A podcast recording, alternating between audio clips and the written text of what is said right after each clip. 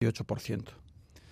Eso quiere decir que diariamente damos unas 85.000 eh, comidas, que al año son unos 15 millones de comidas. Esas 85.000 eh, comidas equivalen a lo que una familia de cuatro miembros eh, tiene durante más de 50 años. Todos veamos las realidades que se producen durante 50 años en el ámbito de las comidas diariamente en casa. Eso como primera reflexión.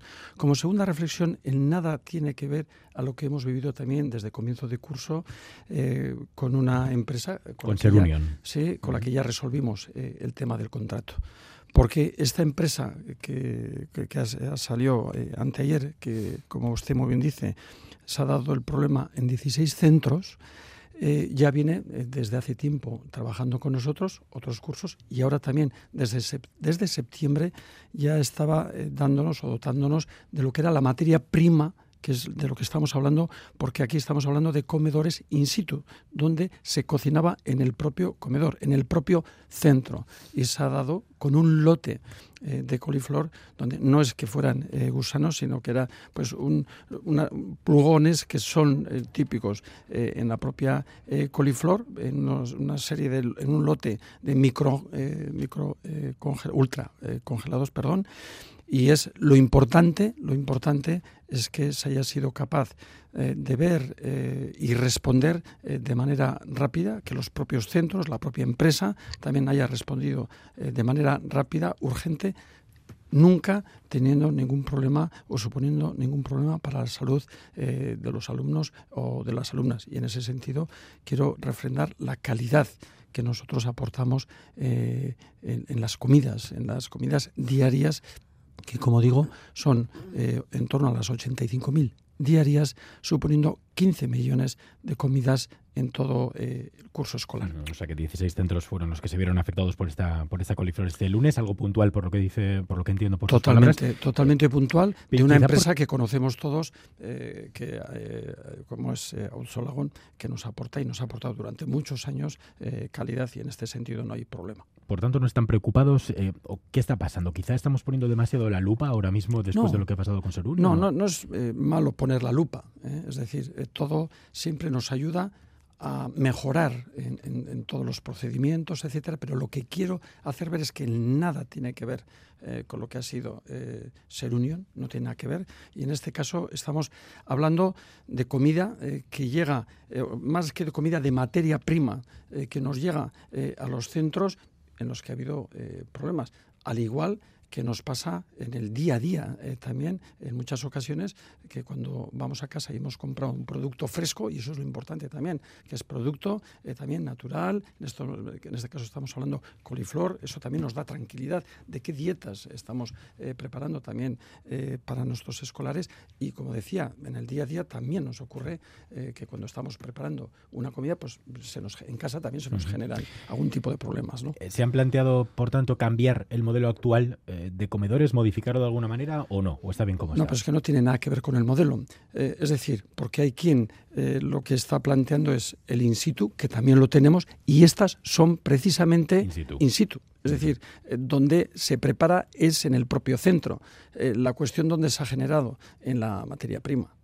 Eh, que la materia prima, pues un lote determinado tenía una serie de purgones en lo que era la coliflor, pero ya no tiene nada que ver eh, con el modelo, independientemente de que sí estamos trabajando en la cuestión del modelo, porque la ley nos obliga. Tenemos una nueva ley, la ley de educación, eh, que ya ha entrado en vigor, en vigor esta semana. y eso quiere decir que ya tenemos que asociar lo que es el comedor a lo que es un proyecto educativo. Hasta ahora hemos vivido, eh, y así nos ha traído la historia, pues algo asistencial, algo que podía estar más relacionado con la conciliación.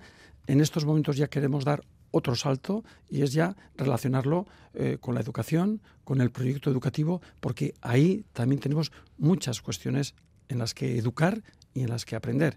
Eh, desde nutrición, eh, desde la importancia que tiene eh, lo que es el, ingerir determinados alimentos, comportamientos en los propios comedores, etcétera, etcétera, donde también tenemos que incidir. Y por eso es importante que en la ley se haya recogido el punto de los comedores. Era también de absoluto acuerdo entre todas las fuerzas políticas, independientemente que después otras votasen que no a, este, a este planteamiento también que estaba acordado de los comedores, pero estamos trabajando de común acuerdo y son los propios centros y en los propios centros los que tenemos que integrar y los, que, lo que, los que nos tienen que hacer integrar en el proyecto educativo. Y por eso también, consecuencia de desarrollo de la ley, estamos trabajando ya el plan estratégico de la educación que presentaremos. Bueno, esto ya irá para la legislatura que viene en el propio Parlamento, donde los comedores también ocuparán un espacio importante.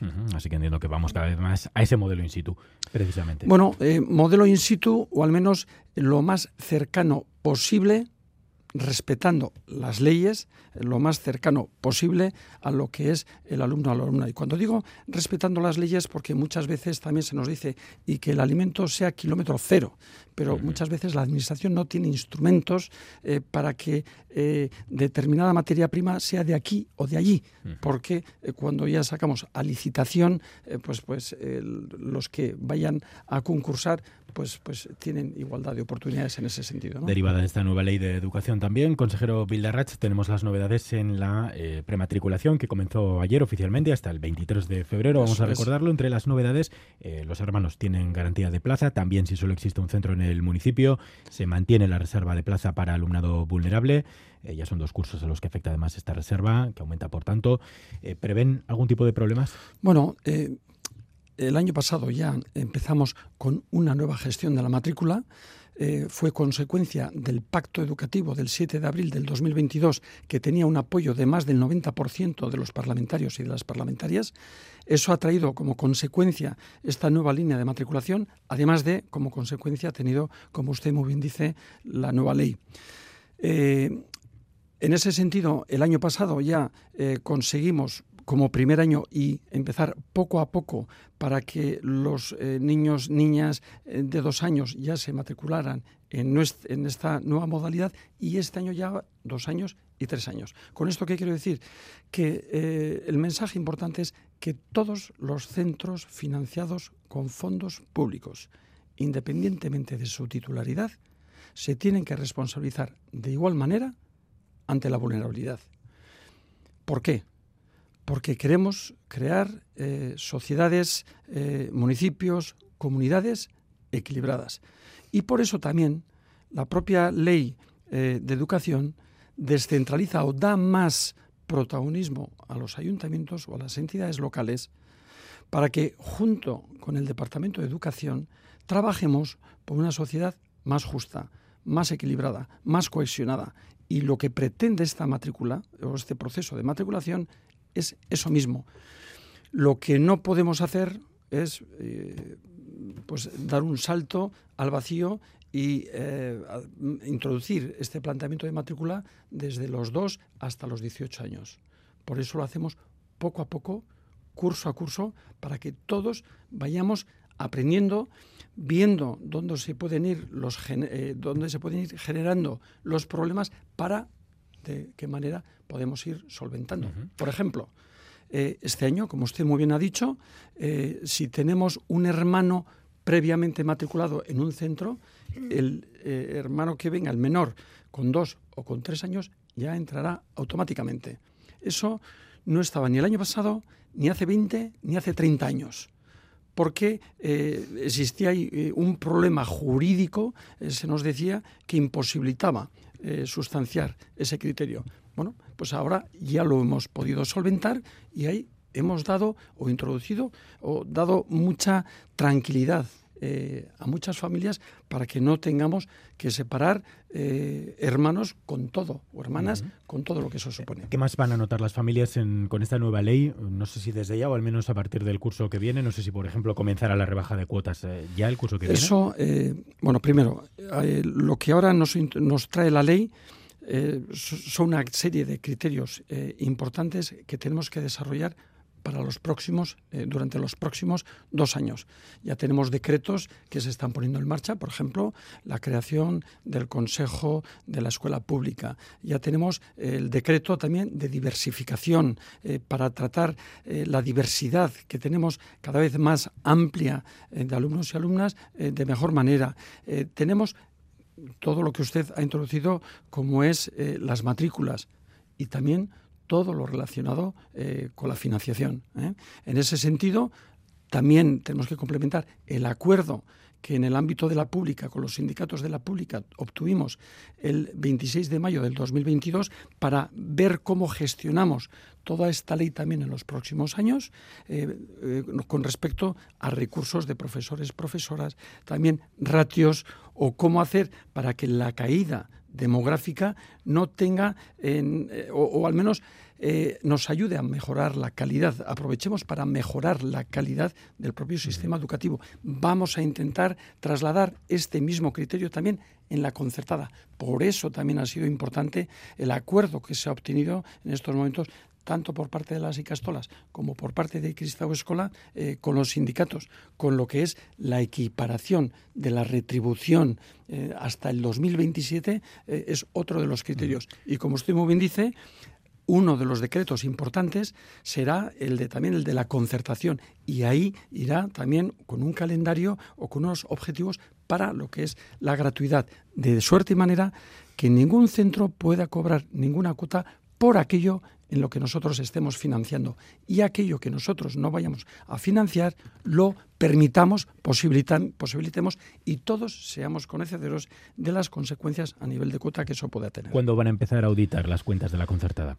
Pues eh, bueno, primero ya hemos empezado, o sea, ya estamos eh, recogiendo eh, datos y segundo, ya vamos a hacerlo de, el decreto que digo que vamos a desarrollar con respecto a lo que son los conciertos, etcétera, esto nos va a ayudar a concretar un poco más. Pero ya lo que es eh, auditar, etcétera, con eso ya hemos empezado, ya estamos recogiendo datos, prácticamente ya tenemos datos de todos los centros escolares y a partir de ahora es la gestión, que seamos capaces de gestionar bien, porque no es fácil, porque cada centro tiene una realidad totalmente diferente.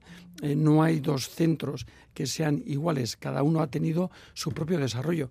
De hecho, uno puede tener, nos podemos encontrar con un centro concertado que tiene una cuota de 25 euros y otro que tenga eh, de 170, que es difícilmente comprensible, pero existe esa realidad y es a la que eh, tenemos eh, que verdaderamente tratar y trabajar con todos ellos, pero primero tenemos el conocimiento, ya lo tenemos, tenemos los datos y ahora tenemos que trabajar esos datos. Em, han hablado ya muchas veces en futuro de tenemos que trabajar, tenemos que desarrollar, tenemos bastantes asuntos de la ley que efectivamente, como dicen, no, hay que ir construyéndola año a año. Sé que es muy pronto, ¿eh? y sé que todavía tiene que haber unas elecciones, pero si el PNV sigue en el gobierno, ¿se ve usted eh, desarrollando esta ley? Bueno, yo lo que le voy a decir es mm, que no es para nosotros el momento eh, para pensar en estas cuestiones. Yo lo que le digo es que hemos adquirido como equipo que tengo es un gran equipo, eh, mucha experiencia y en estos momentos lo que nos toca es trabajar hasta que se configure el nuevo gobierno a partir de ahí eh, no, no, podemos estar ahí. ¿Por qué? Porque nuestra preocupación pasa, pues como usted muy bien ha dicho, eh, los comedores, la matrícula, eh, el curso que viene, el recoger los datos, el desarrollo de la ley. Para el desarrollo de la ley, para la mayor parte de los decretos y normativa tenemos dos años, pero hay alguna cuestión que únicamente tenemos un año y en ese año hay un cambio de gobierno. Nosotros en estos momentos tampoco queremos condicionar al gobierno que vaya a entrar en determinadas cuestiones, pero sí queremos facilitar eh, determinadas, eh, determinados aspectos administrativos para que cuando vengan al menos ya tengan eh, un panorama gestionado para poder tirar adelante, para poder matizarlo, para poder corregirlo o para poder corregirlo. Pero diría usted, ¿mi trabajo ha terminado en esta legislatura o ni sí ni no? No, pero es que nosotros estamos intentando, es verdad que con la ley eh, hemos dado un gran paso y eso satisface en mucho a todo el equipo eh, del Departamento de Educación, al que quiero agradecer y al que quiero felicitar. Y también al Endacari, porque si no llega a haber sido por él, esta ley no hubiera sido posible. Ha sido muy complejo y uno de los grandes objetivos, más allá de lo que ha sido la gestión diaria, ha sido eh, la aprobación de esta ley que no en vano eh, hemos tardado 30 años. Y no solo eso, y tenemos un instrumento que bien aprovechado, bien aprovechado y con responsabilidad vale oro, que es el pacto, el pacto educativo del 7 de abril del 2022 cuyo, eh, eh, que tiene un apoyo de más del 90% de los parlamentarios y parlamentarias en el que se definen los 12 próximos años eh, en el ámbito escolar. Y la pregunta es muy sencilla. ¿Vamos a seguir trabajando en el ámbito de la educación por el acuerdo, en el acuerdo y con el acuerdo? ¿O vamos a ir, como llevamos ya seis meses trabajando en el cálculo electoral? porque en estos momentos se está en el cálculo electoral y no hay más que ver cómo se han desarrollado eh, las últimas leyes. Y eso es cálculo electoral. Y espero, y espero, deseo que la educación no esté en el cálculo electoral, por responsabilidad hacia el futuro, por responsabilidad hacia las familias, por responsabilidad hacia nuestros alumnos y alumnas. Eh, me quedan dos minutos rápidamente sobre el arreglo en, el asunto de la concertada de iniciativa social. Eh, ¿Qué papel ha jugado el gobierno vasco? ¿Cómo ha mediado? ¿Y cómo se explica que Cristóbal Escola pasará de un viernes a un lunes de ofrecer homologación salarial a aceptar negociar su vida en base al IPC? A ver, eh, lo que es el papel que nosotros hemos jugado, una palabra, facilitador. Y evidentemente mucha reunión eh, discreta. Y yo no voy a entrar a valorar lo que dice Cristo Escola o lo que dice eh, los sindicatos. Yo le voy a decir que eh, el gobierno vasco no va a aceptar ninguna retribución que no sea en base al concepto de equiparación salarial hasta el 2027 porque a nadie se le va a pasar por la cabeza que un profesor o profesora de la concertada vaya a ganar un euro más que un docente de la pública. Entonces, no solo eso, sino que en el espíritu del pacto educativo está este elemento, además de la gratuidad, etcétera, está este elemento. Y en la memoria económica de la ley educativa este, este, aspecto se considera este aspecto, al igual que se considera lo que es eh, la gratuidad, etcétera. Todo está en la memoria económica, al igual que también se recogen más de 800 millones en inversiones para la pública durante los próximos ocho años. Pero es importante aclarar este aspecto independientemente de lo que digan unos u otros. Yo sé lo que va a hacer el gobierno, yo sé lo que pretende el gobierno, yo sé lo que está en la memoria económica eh, aprobada eh, con la, junto eh, a la ley de educación. A partir de ahí, felicitar a las partes por haber llegado a un acuerdo. ¿Confía en que no vuelvan las huelgas en 2025? Bueno, yo lo que sí quiero llamar es la atención sobre la responsabilidad que tienen los sindicatos en el derecho también fundamental, fundamental a la educación que tienen nuestros jóvenes. Y lo que no se puede permitir es verdaderamente que por intereses sindicales este derecho, eh, de alguna manera u otras, se vea eh, fisurado. Son las 9 de la mañana, estamos fuera de tiempo, pero sí que quiero, aunque sea, preguntarle brevemente por otro asunto que creo que es fundamental, importantísimo y que preocupa mucho a padres y madres, eh, que tiene que ver con la pornografía, con el uso de los móviles. Eh, aquí ustedes, el gobierno vasco, ha optado por dar autonomía a los centros para adoptar el modelo que consideren sobre los móviles, eh, según el contexto de cada centro, autonomía, formación. de hecho, ya han puesto en marcha algunos talleres para los centros cómo van, se han puesto en contacto algunos centros eh, pues para pedir precisamente asesoría. nosotros, sí, nosotros primero les hemos dado todo el año 2024 para que regulen esto en cada uno de los centros en base a su propia realidad. Muchos ya lo tienen, muchos ya lo tienen regulado. Pero el problema de los móviles no se da dentro de lo que es el centro escolar, se da fuera o no hemos visto nosotros imágenes cuando hemos ido a recoger a los niños o a las niñas, pues que van eh, familiares a recoger a un niño o niña de dos años y lo primero que le dan antes de saludarle es un móvil. Yo he visto esa imagen. Es decir, el problema no está en el centro y el centro va a regular. y el centro va a tener la obligación, el compromiso de eh, regular. Y esto lo va a hacer con el AMPA y el criterio va a ser que se pueda utilizar siempre y cuando responda a un criterio pedagógico, punto final, y que sea el propio centro el que lo use. O sea, no podemos cerrarnos tampoco eh, los ojos ante una serie de realidades. Ahora, lo que tenemos que hacer es educar, educar también en el uso, sabiendo que con nosotros en el sistema educativo están el 12% de su tiempo eh, vital y el resto están fuera, o en casa, o en la calle, o están fuera de nuestro centro y llevan normalmente a determinadas edades un dispositivo abierto al mundo.